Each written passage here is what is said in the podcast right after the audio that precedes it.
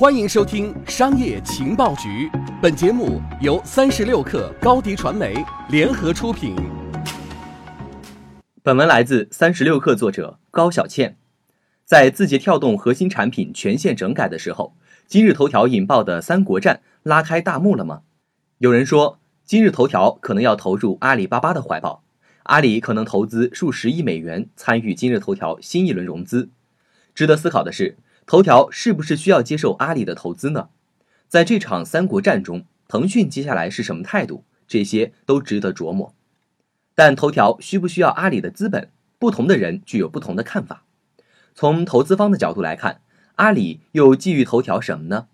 阿里内部人士认为，主要看重头条的导流能力以及带货能力。其实这一点也不难理解。现在阿里和腾讯在各个领域的对峙越来越严重。本质就在于争夺更多的流量入口。就社交流量来说，微信、QQ、小程序这样的数亿级一级流量都牢牢掌握在腾讯手中，而阿里一直想做社交，只是没有成功。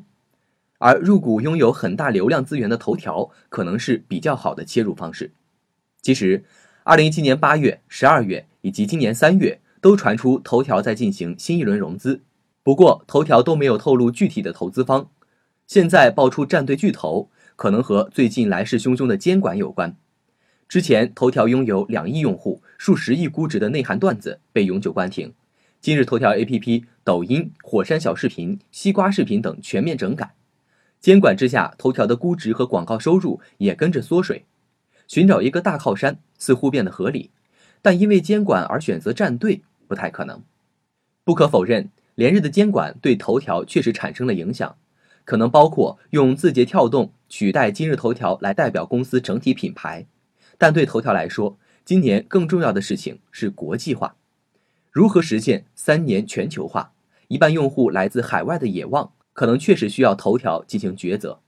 为了国际化而拿阿里的钱，实在没有必要，因为头条大可以找外资背景的投资机构。不过，也不排除头条有更多的打算。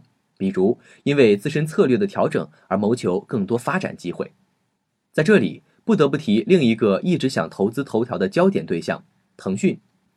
二零一六年七月，就有多次传闻说今日头条可能会获得腾讯投资，之后这样的传闻接连不断。不过，张一鸣更多的表达了自己独立走下去的愿望。对比来说，腾讯虽然坐拥社交流量，但大部分收入还是来自游戏。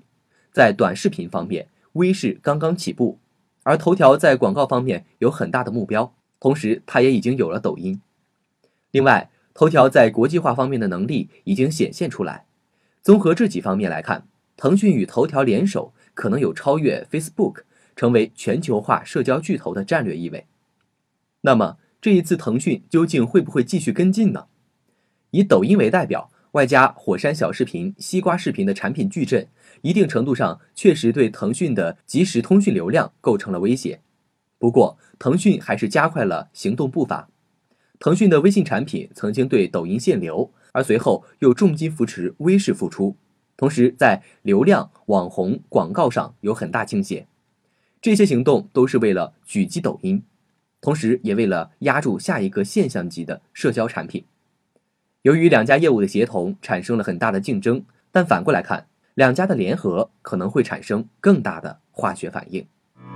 下载三十六课 APP，收听新商业第一频道，给你精彩一百倍的商业科技内容。